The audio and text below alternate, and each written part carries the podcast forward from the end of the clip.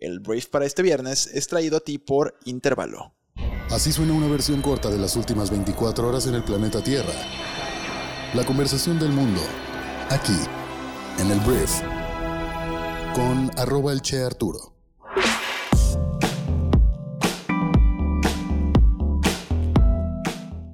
Hola, muy buenos días, bienvenidas y bienvenidos a esto que es el brief para este viernes 21 de enero. Yo soy Arturo y después de escuchar este programa serás una persona informada con las noticias más importantes del día. Y antes de comenzar quiero darle las gracias a nuestro patrocinador del día que es Intervalo. Intervalo es una empresa mexicana que produce artículos para mejorar tu productividad y organización personalizados. Te recomiendo mucho que vayas a la página web intervalo.mx donde podrás elegir entre una variedad de productos como agendas, planificadores, estuches para tu laptop, para tu iPad, libretas para trabajar en tu día a día y puedes elegir entre una variedad de colores y todo lo puedes personalizar con tus iniciales o el logotipo de tu marca. Son productos hechos en México y los puedes encontrar en intervalo.mx. Comenzamos. Empecemos. Vamos a empezar hablando de México, porque mira, ayer explotó una bomba en la tarde en diferentes medios de comunicación que tienen que ver con el subsecretario de salud que se llama Hugo López Gatel. Él está a cargo de la prevención y promoción de la salud, pero ayer un juez federal ordenó a la Fiscalía General de la República investigar al subsecretario por las muertes provocadas por el COVID-19. Te voy a contar de dónde viene todo esto. Esto surge a partir de una denuncia presentada por Felipe del Carmen Jiménez Pérez y Ever Álvarez Zavala, quienes perdieron a familiares como muchas otras personas en México perdimos familiares por la enfermedad y están culpando al subsecretario de no cumplir con su tarea de prevenir las muertes. El abogado de estas personas informó que en noviembre del año pasado sus clientes formularon y presentaron su denuncia ante la fiscalía, quien de forma inesperada se abstuvo de realizar la investigación, lo cual fue confirmado por un juez de control. Y por eso decidieron meter un amparo, el cual también fue negado, hasta que el 2 de diciembre un tribunal eh, aceptó y ordenó que se repusiera la audiencia de impugnación. Entonces, así fue como la denuncia llegó a manos de un juez de control, quien después de escuchar los argumentos de los que denuncian, así como del Ministerio Público, sí determinó ya que la fiscalía debe revisar a fondo el asunto. Entonces, estas investigaciones, según el abogado, eh, podrían derivar en acusar a Hugo López Gatel del delito de homicidio por omisión. El abogado enumeró las omisiones que se le adjudican al subsecretario, por ejemplo, rechazar en el principio el uso obligatorio de cubrebocas, negar a los hospitales privados a hacer pruebas de COVID-19 y aseguró que los denunciantes presentaron como pruebas algunas declaraciones que hizo López Gatel durante las mañaneras, porque todo está grabado, güey. O sea, también las declaraciones ante la prensa, entrevistas tanto en radio como en televisión, ahí están todas las pruebas que dicen estas personas que lo acusan pues de haber provocado la muerte de sus familiares y de tantas otras. Entonces aquí lo interesante es que podría ser el fin del chivo expiatorio que personalmente creo que es Hugo López Gatel, una persona que se ha utilizado para contener a todas las críticas y mantener de alguna forma protegido al presidente de México. Si te fijas, nunca en la vida hemos escuchado hablar del secretario de salud Jorge Alcocer, nunca se ha parado constantemente a hablar de cómo va la salud en México, siempre ha sido Hugo López Gatel una figura más amigable, más atractiva, con mejor facilidad de palabra más joven, entonces pues claramente ha sido la persona política encargada de recibir los golpes y de encantar a la población a la base de electores en nuestro país. Entendiendo que las personas que realmente critican y se meten a profundidad a ver cómo es bueno o malo en su trabajo, pues es la minoría de nuestro país y lo que están haciendo es tener a alguien al mando y recibiendo los golpes, que sea guapo, facilidad de palabra como ya lo dije, que tenga club de fans, que le lleven mariachi flores, eso es el fenómeno de Hugo López Gatel y cómo ha protegido a la presidencia de México al respecto. Veremos si esto cambia algo, si ya con esto se acelera un poquito más su salida o no, pero seguramente tambaleará un poquito más la figura de Hugo López Gatel, aunque yo espero que el día de hoy Andrés Manuel López Obrador lo perdone y quede purificado Hugo López Gatel. Siguiente tema. Vamos a hablar ahora de otro tema también mexicano, pero que tiene que ver con Pemex. Muy rápidamente te voy a hablar que Petróleos Mexicanos anunció ayer que cerró con éxito la compra total de la refinería de Deer Park en Houston, em, que está en Texas, todo esto, que se la compró Pemex a Shell, otra empresa energética muy importante. A partir de ayer ya Deer Park ya es de Pemex, ya quedó en control de Pemex, se nombró ya ayer la primera sesión del Consejo de Administración de la empresa, fue integrado por funcionarios de Pemex y pues esperemos que esto no descarrile lo que viene haciendo Deer Park. La compra de esta planta tiene el propósito del gobierno federal de hacernos autosustentables en cuanto a la producción de gasolinas, aunque también ha sido muy criticada porque pues, la refinación de combustibles era algo que cada vez se hará menos, la inversión fue mucha y pues Shell todavía vendió caro. Cuando esta inversión que fue de 596 millones de dólares podría haber sido utilizada en otras áreas, incluso en el mismo Pemex, para la extracción de petróleo que se vende mucho más caro que lo que podríamos hacer con el producto de esta refinería. Entonces, eso es lo que sucedió ayer, se concreta la compra de Deer Park por parte de Pemex. Vayamos a hablar de Estados Unidos, voy a hablar de Ivanka Trump. Ivanka es la hija del expresidente más naranja del mundo, el señor Donald Trump, Donaldo, porque ayer estuvo en el escaparate Ivanka, ya que el Comité de la Cámara Baja de Estados Unidos, que investiga el asalto al Capitolio del año pasado, en este suceso en el cual algunos protestantes entraron al Capitolio, murieron personas y fue uno de los eventos más vergonzosos para la democracia estadounidense de los últimos tiempos. Ante todo esto, te digo, el comité está llamando a declarar a Ivanka Trump, que bueno, ya lo dije, es hija, pero también fue asesora del expresidente Donald Trump, para que aporte información sobre las actividades de su papá antes y durante esta trágica jornada.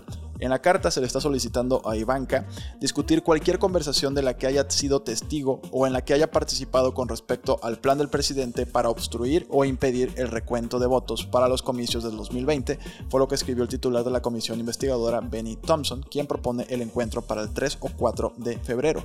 Eh, lo que se dice es que Ivanka estuvo en contacto directo con el expresidente en momentos clave y ya se había sabido que Ivanka había solicitado o le había pedido a su papá que interviniera para que esto no sucediera en el Capitolio. Obviamente nada de esto en registros oficiales, pero con solo eso, pues luego luego el Congreso decidió llamar a Ivanka a declarar y veremos qué sucede a partir de aquí, porque sería muy irónico que su propia hija lo echara de cabeza.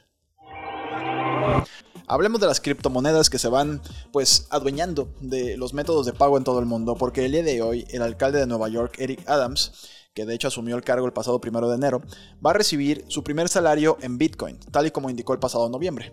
Adams informó en un comunicado que su primer cheque de pago, que hoy le llega, se convertirá automáticamente en las criptomonedas Ethereum y Bitcoin.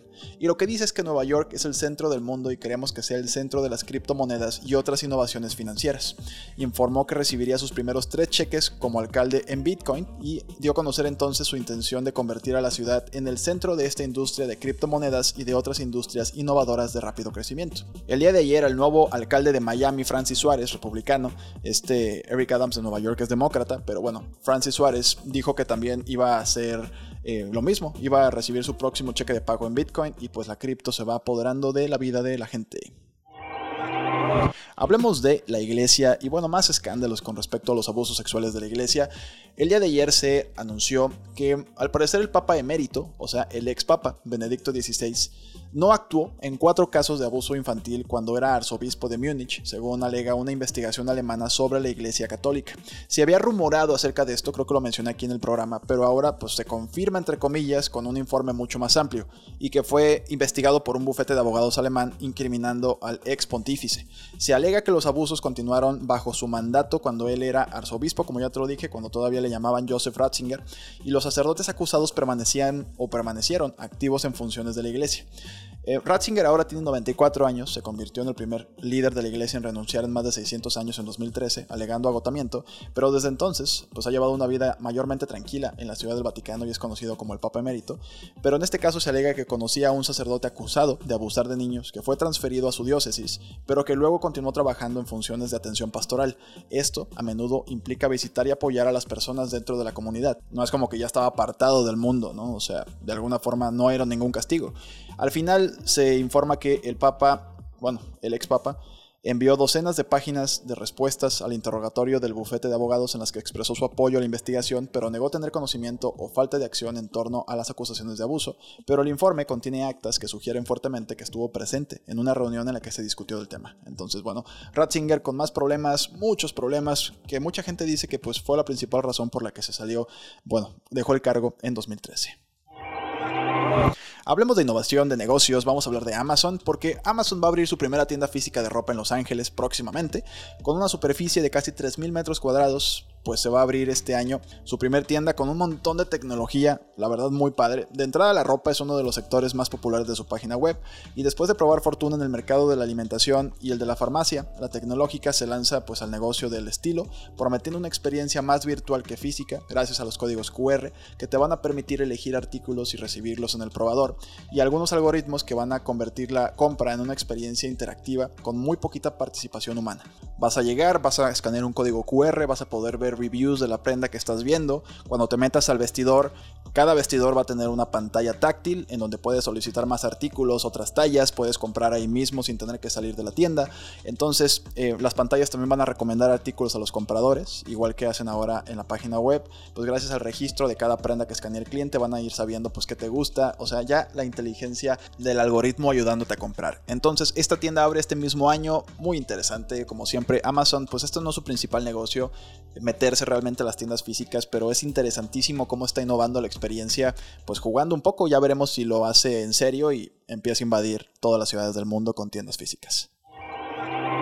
Muy bien, ahora vamos a hablar de otro tema que es los chips cerebrales de Elon Musk.